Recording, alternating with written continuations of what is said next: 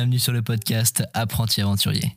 Je suis Valentin Bandelier, étudiant, sportif et passionné d'aventure. Que ce soit à travers mes récits ou ceux d'aventuriers expérimentés, ici, on parle d'aventure. On vous fait voyager et vous donne des idées et des conseils pour réaliser vos plus grands rêves d'aventure.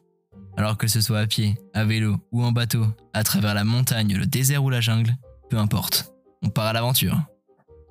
Et n'oublie pas, si le podcast te plaît et que tu veux me soutenir, tu peux t'abonner sur Spotify et mettre 5 étoiles sur Apple Podcast. Si tu veux plus d'infos, tu peux me retrouver sur Instagram bnd.valentin. Je répondrai à toutes tes questions. Bonne écoute.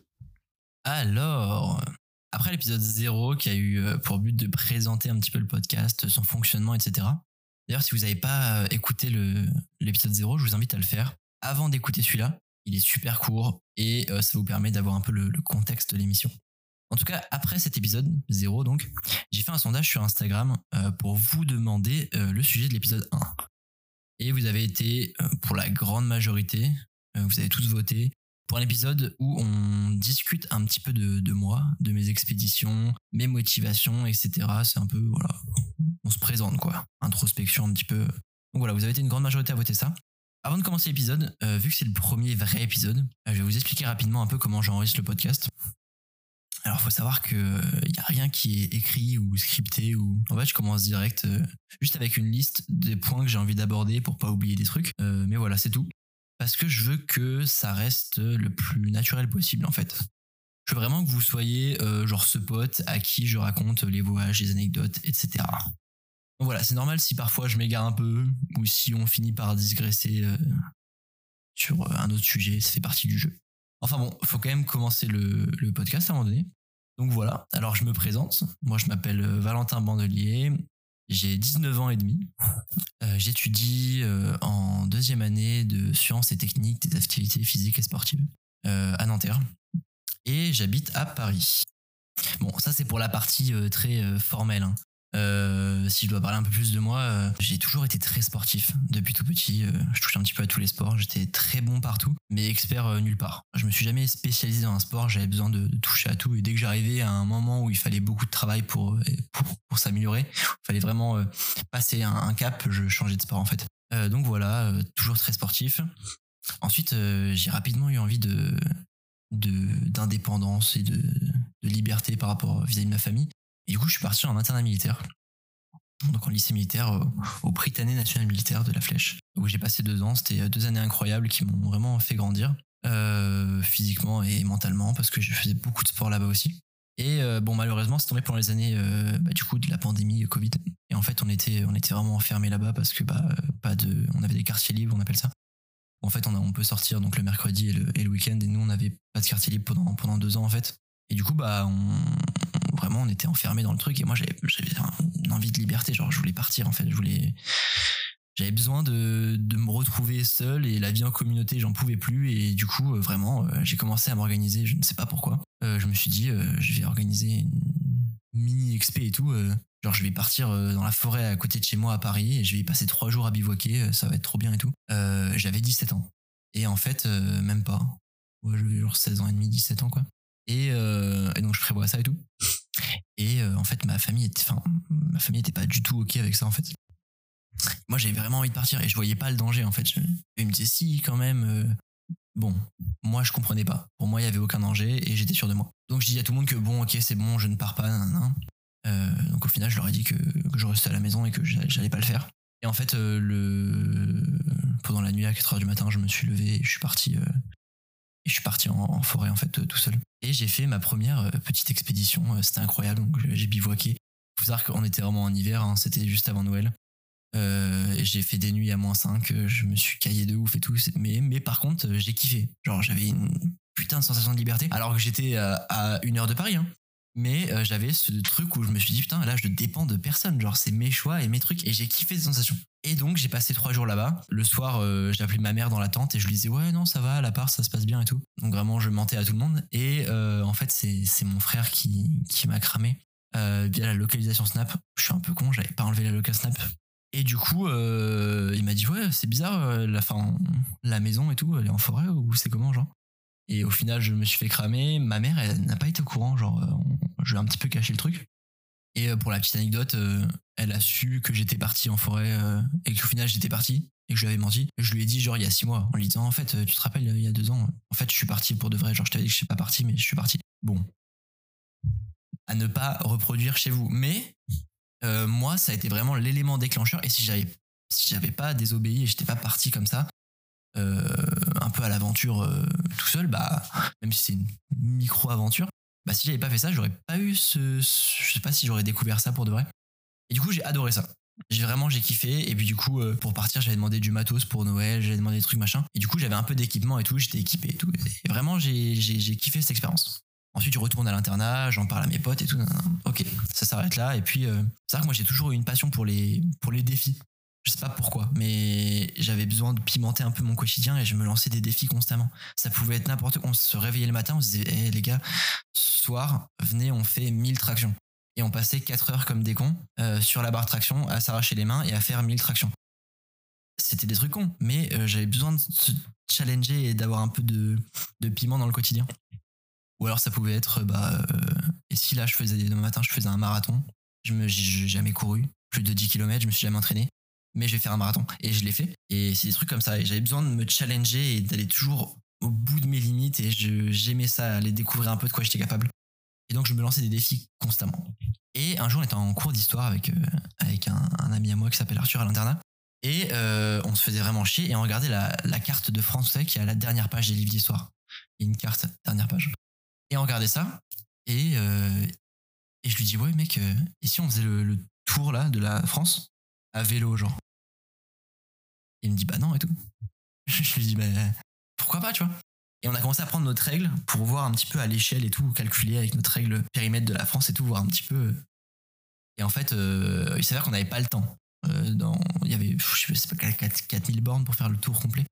on n'avait pas le temps. On avait que euh, une semaine de vacances de dispo et tout. Et du coup, euh, on n'a pas fait le tour de la France, mais on est effectivement, peut-être trois mois après, on était parti avec nos vélos et on a fait 1000 bornes à travers la France, euh, à travers tout le nord de la France, la Normandie, les plages du débarquement et tout, euh, sans avoir aucune expérience. On est juste parti à l'aventure et c'était incroyable. Les gens gardent des souvenirs qui sont mémorables. Et, en fait, je, voilà, je pense que c'est le, le, goût du défi et du dépassement de soi qui m'a amené vers, vers l'aventure en fait. Et après cette expédition-là, de 1000 km et tout, je me suis dit, ok, euh, moi j'ai envie de faire des, dingueries, genre. Je suis rentré et j'ai dit, ok, vraiment, je, je veux faire des, trucs de fou, genre, en aventure. C'était vraiment euh, une, vraiment une très bonne expérience. On est parti en plein hiver. Bon, je vous raconterai le, dans un épisode dédié euh, chaque expédition que j'ai fait, mais savoir qu'on est parti en hiver, il faisait vraiment, on a eu des nuits à moins 10, on était en vélo, c'était un enfer. c'était vraiment dur, mais on était deux, on était deux potes et vraiment c'était, c'était incroyable. Voilà comment un petit peu ça a commencé. Ensuite, euh, vraiment, bah, je suis devenu accro. Hein. Ensuite, je suis parti en, montagne euh, avec, euh, avec un ami. Première fois que je, je, testais la montagne, pareil, hein, j'avais aucune expérience. je suis parti en montagne, en haute montagne en plus. on est parti dans les écrins, essayer de faire le grand tour des écrins sans aucune expérience. Voilà, on est parti comme des touristes. On était en début de saison, il y avait encore beaucoup de névé. On a dû arrêter au cinquième jour, je crois, parce qu'en fait, on a failli décéder à cause des, des névés alors qu'on n'était pas équipé. Enfin bref, encore une XP bancale, mais euh, vraiment, je prenais goût à ça. cette sensation où on est, seul et on, est acteur de, ses choix. C'est vraiment euh, quelque chose que je kiffais. Après, euh, je suis parti en montagne en hiver seul pour aller explorer un lac alpin que j'avais repéré vraiment sur Google Maps. J'ai dit putain, ça a l'air stylé ici. J'ai pris un bus de nuit et je suis parti là-bas sans aucune expérience de la montagne d'hiver. Et je me retrouve avec deux mètres de neige à creuser pour mettre ma tente. Je me suis planté un, planté un piolet dans la cuisse. Bref, encore une expérience de fou. Et euh, vraiment, je suis tombé. Enfin, c'est vraiment une drogue. En fait, c'est dans l'effort. C'est-à-dire que quand étais pendant l'expédition, tu te dis plus jamais je fais ça. C'est comme quand tu cours un marathon ou quoi. Pendant que tu cours, tu dis plus jamais je fais ça. Et en fait, une fois que tu as terminé, tu es tellement fier de ce que tu viendrais de faire. Le sentiment, il est tellement incroyable que t'es à peine rentré, t'es dans le bus pour rentrer chez toi, que t'es déjà en train de prévoir la prochaine expédition. Alors qu'il y a deux heures, tu disais plus jamais. En fait, le sentiment de fierté et de liberté, il est tellement fort que, c'est incroyable en fait. Et je suis tombé accro à ça en fait. Et en fait, plus l'expédition elle est dure, plus le voyage il est dur, plus ce sentiment de liberté et de fierté, il est fort à la fin en fait. Du coup, bah, c'est un putain de cercle vicieux. T'as envie d'aller toujours plus loin, de faire des trucs toujours plus risqués, toujours plus durs. Et en fait, euh, c'est pour ça que j'ai des projets d'expédition qui sont complètement fous. Et je sais pas quand est-ce que je vais arrêter d'aller de plus en plus dur, mais j'ai trop d'idées en fait, ça va être incroyable. Et c'est d'ailleurs, c'est pour ça, euh, c'est ce qui explique tous les grands Himalayistes, euh, qu'en fait la difficulté pour arriver au sommet d'un 8000 par exemple, elle est tellement immense que la récompense, en fait, euh, le fait d'arriver au sommet, émotionnellement, c'est indescriptible. Et du coup, bah pareil, ils sont accros à ça, ils, grimpent et ils grimpent c'est leur drogue. Et, je crois que voilà, je suis accro à partir à l'aventure, c'est incroyable. Après, il y a eu un voyage en stop à travers l'Europe de l'Est, euh, pareil, complètement organisé euh, à la ZUB. C'est-à-dire que on a un voyage qui s'est annulé. Et deux jours avant de partir, j'ai dit à mon pote avec qui je partais, je lui ai dit mec, ok, on a un voyage qui s'est annulé, on pourra pas partir, mais viens, on fait un truc. Et je lui ai dit, mec, on prend un, on a regardé un peu les bus les moins chers.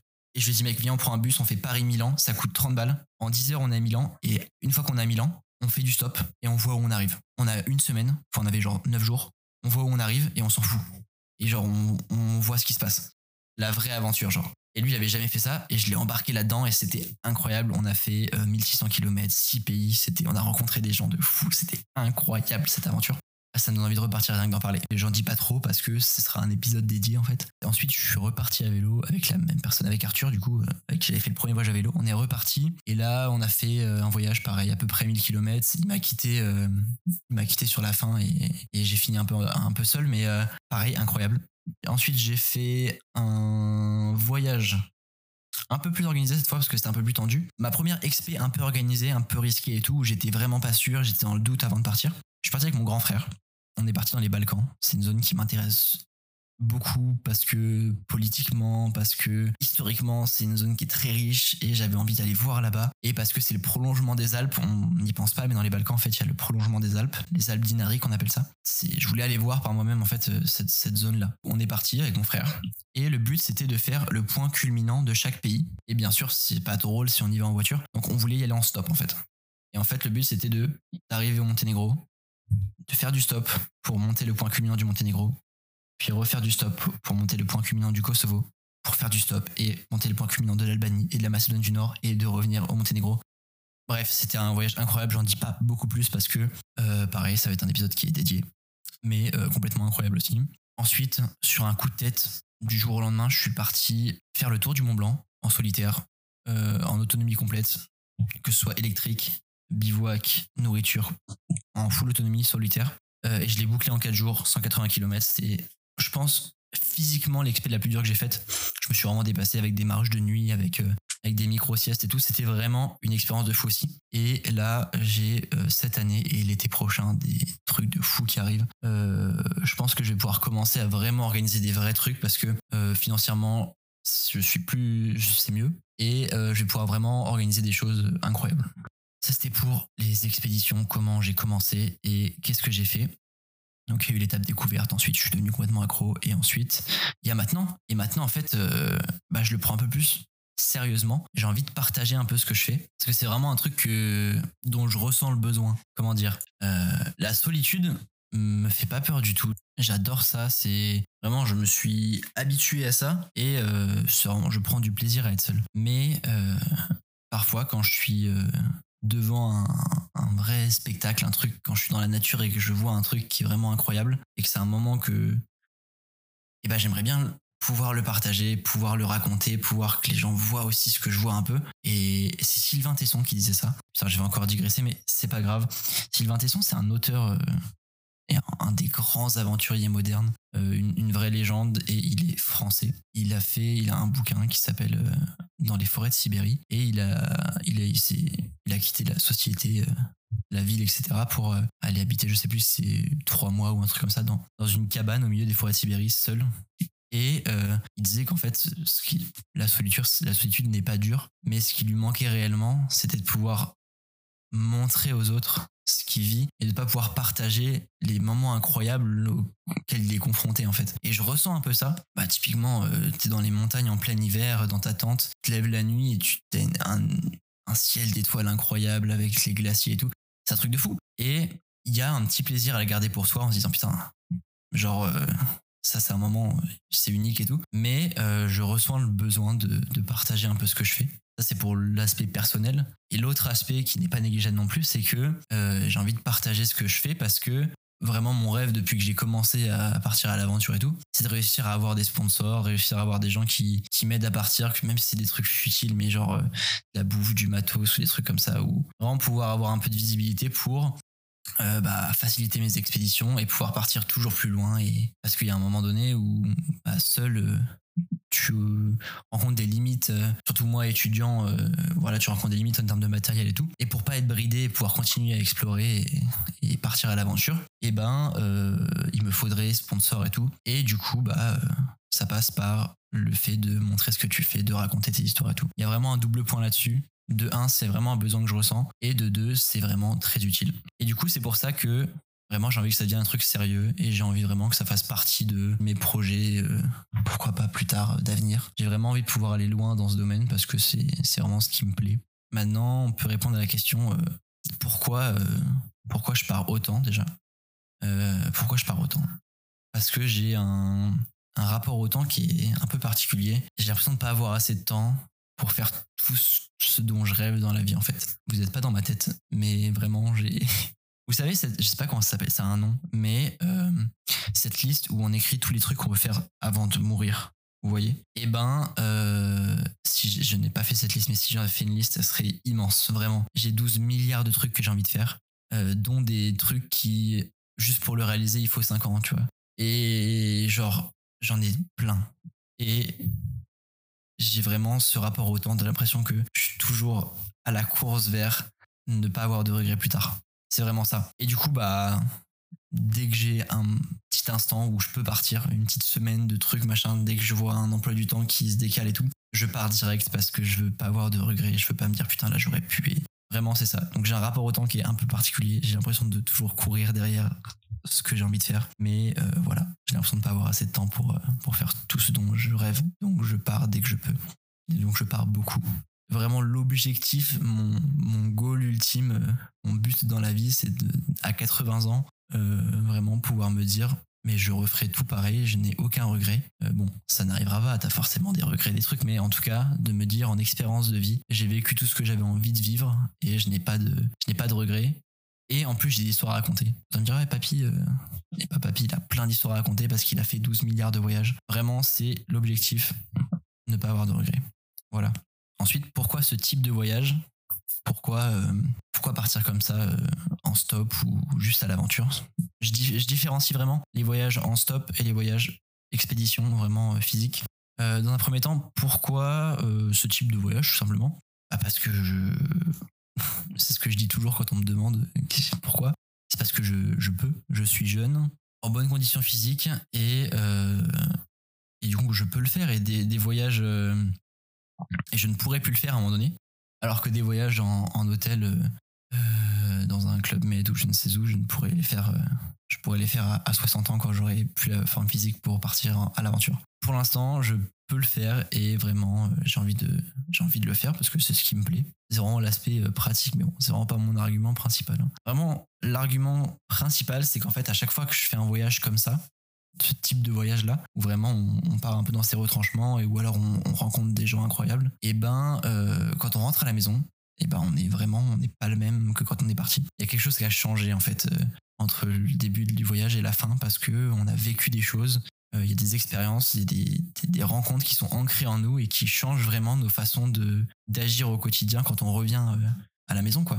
Je dis, je dis n'importe quoi, mais par exemple avec Pierre, avec mon frère, on, est parti dans les Balkans du coup en stop et les gens là-bas sont d'une générosité qui est incroyable. En fait, c'est une vraie leçon de vie. Et en fait, ça fait réfléchir sur notre comportement à nous en France et comment on, vit en communauté. C'est des trucs bêtes, mais quand on rentre, bah, on agit différemment de quand on est parti. Et il y a un vrai changement entre chaque début et fin de voyage. Des fois, c'est vraiment marquant parce qu'il s'est passé un truc. Et des fois, c'est plus subtil, mais dans tous les cas, quand on part, on revient meilleur que quand on est parti. Et ça, c'est une règle générale. C'est une règle mathématique, je dirais même. Et donc, dans cette quête de devenir toujours meilleur que, celui d'hier, et eh ben, je pars un maximum pour pouvoir m'améliorer un maximum et vivre un maximum de choses. Et, vraiment, je, pareil, accro à cette, à cette sensation. Ensuite, parce que c'est la meilleure façon de vraiment découvrir un endroit comme il est réellement. C'est-à-dire que quand je pars en club vacances, euh, je découvre pas réellement comment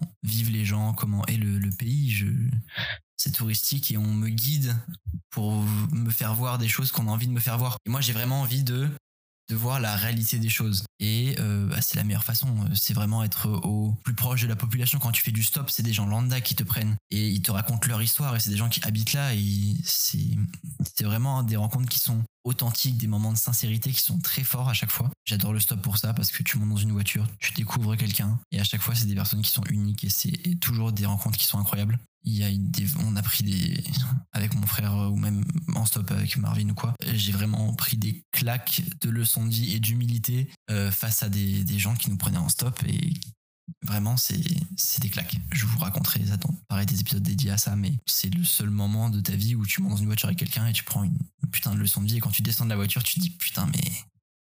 Et c'est incroyable. J'adore le stop aussi parce que quand tu rencontres quelqu'un et tu sais que dans X temps, c'est-à-dire c'est euh, très court, hein, c'est entre 10 et 3 heures, enfin 10 minutes et 3 heures quoi. Quand tu sais que dans 10 minutes ou dans 3 heures, tu ne reverras plus jamais la personne de ta vie, et bah les discussions sont pas les mêmes. Tu te livres beaucoup plus que quand tu sais que la personne tu vas la revoir demain et après-demain, etc. Parce que tu voilà, tu fais gaffe à ton image et tout. Et du coup, les discussions sont pas du tout les mêmes. Tu viens des sujets qui sont beaucoup plus philosophiques, c'est des vraies discussions. Et euh, j'adore ce moment où tu te livres à une personne, un inconnu, il se livre à toi, et vous savez que vous allez plus vous revoir, donc on s'en fout de ce que vous dites. Et euh, c'est toujours des discussions qui sont incroyables. Et j'aime beaucoup ça aussi, ce sentiment-là. Ensuite, parce que, euh, pareil, c'est le dépassement de soi, réaliser des défis. Chaque expédition, c'est un défi à chaque fois. Hein. Euh, aller jusqu'au lac alpin, c'est un défi. 1000 km à vélo, le réussir, c'est un défi. Réussir à monter les trois sommets dans le temps imparti, c'est un défi. À chaque fois, mon voyage, il est basé sur un défi. Et donc, bah, ça comble ce besoin que j'ai. Et ça me permet de me dépasser, d'aller au bout de mes limites. Et c'est dans ces moments-là, dans les moments où tu es vraiment au bout de toi et que tu te dépasses, que tu apprends vraiment à te connaître, que tu fais une vraie introspection. Et je peux te dire que quand tu marches la nuit dans la montagne, que ça fait 4 jours que tu marches et que tu es à 60 bornes dans les pattes et que tu es avec ta frontale dans la nuit, qu'il y a les étoiles et que tu es là juste, tu marches et tu réfléchis. C'est dans ces moments-là que vraiment tu fais un, point sur ta vie et euh, c'est des moments de réflexion qui sont hyper intenses, hyper précieux. Et ça permet de faire une introspection et apprendre vraiment à se connaître. Et c'est précieux. Et j'adore ça aussi. Ça permet d'accepter la solitude, même apprendre à, l'apprécier. C'est hyper important parce que tu rentres à Paris et tu dépends de moins en moins des autres. Et je déteste euh, dépendre des autres, mettre mon bonheur dans les mains de quelqu'un d'autre. Donc j'apprends à être seul pour que je ne dépende plus que de moi. Et ça passe par ces moments où, tu es dans la difficulté et tu n'as que toi pour t'en sortir. Ensuite, bah, beaucoup moins philosophique, hein, beaucoup moins fun. On passe du tout au tout. Euh, il y a l'aspect financier parce que je suis étudiant et parce que euh, c'est des voyages qui sont pas chers du tout. Partir en stop, ça ne coûte rien. Partir à l'aventure, euh, moi j'ai le matériel parce que ça fait des années que je fais ça. Mais du coup j'ai le matériel. Donc quand je dis je vais dans les montagnes et je fais 4 jours dans les montagnes, ça ne me coûte rien à part le bus pour y aller. Donc voilà, c'est aspect financier parce que voilà, j'avais pas de source de revenus. Et donc partir de cette façon-là, c'était le plus simple et surtout c'est c'est ce qui était le plus pratique quoi. Je pourrais en parler pendant euh, des heures et des heures. C'est des sujets dont j'adore parler, de pourquoi ce type de voyage et qu'est-ce que ça m'apporte. Surtout dans essayer de convaincre les gens de, faire pareil. Je pourrais vraiment parler pendant des heures, c'est un sujet qui me passionne. Euh, mais bon, on va garder un petit peu pareil pour les autres épisodes. Là, c'est juste une présentation. Euh, ensuite, le point sur lequel je voulais parler, c'est un petit peu de l'accessibilité. Ça fait très peur. On me dit, mais mec, t'es fou, nanana. pas du tout. si, alors je suis fou, certes, mais c'est pas si fou que ça quand on y pense. Et euh, moi, je fais des trucs très cons, mais vous pouvez faire des trucs bien plus intelligents et bien plus dans la modération et partir à l'aventure tout de même de votre côté. Si là, ce que je viens d'énoncer avant, euh, il y a des points qui vous ont intéressé, tiens, j'ai envie de vivre ça, j'ai envie de vivre ça, ça, je vais essayer ou quoi? S'il y a des trucs qui vous ont convaincu dans ce que j'ai dit avant sur les motivations et pourquoi je voyage comme ça, vous pouvez tout à fait le faire en faisant des trucs beaucoup moins dangereux euh, et beaucoup moins physiques et tout aussi beaucoup plus accessibles. Hein. Euh, l'aventure, ça, ça passe vraiment par des petites choses à son échelle et il n'y a pas besoin d'aller aussi loin pour combler son, besoin d'aventure et pour vivre des expériences de fou. Hein. Le plus dur, c'est vraiment de faire le premier pas, de partir une première fois. Après, de toute façon, vous allez être accro, donc euh, voilà. Et puis, juste, ça demande une préparation correcte, une bonne préparation, ce que moi je ne fais pas, mais ce qui devrait être fait, une bonne préparation. Ensuite, ça demande d'aller crescendo. Donc ça commence, ça pour le coup, je l'ai fait. Commencer par la petite expédition euh, en forêt à 100 km de chez soi pour ensuite augmenter et finir en, stop au Kosovo. donc crescendo. Et ensuite, peut-être partir à plusieurs au départ, peut-être pas le faire en solitaire comme moi. Mais euh, si on respecte un petit peu tous ces points, on peut vraiment partir à l'aventure. C'est accessible à tous. Et je vous invite vraiment à le faire parce que c'est des expériences qui sont uniques et euh, précieuses.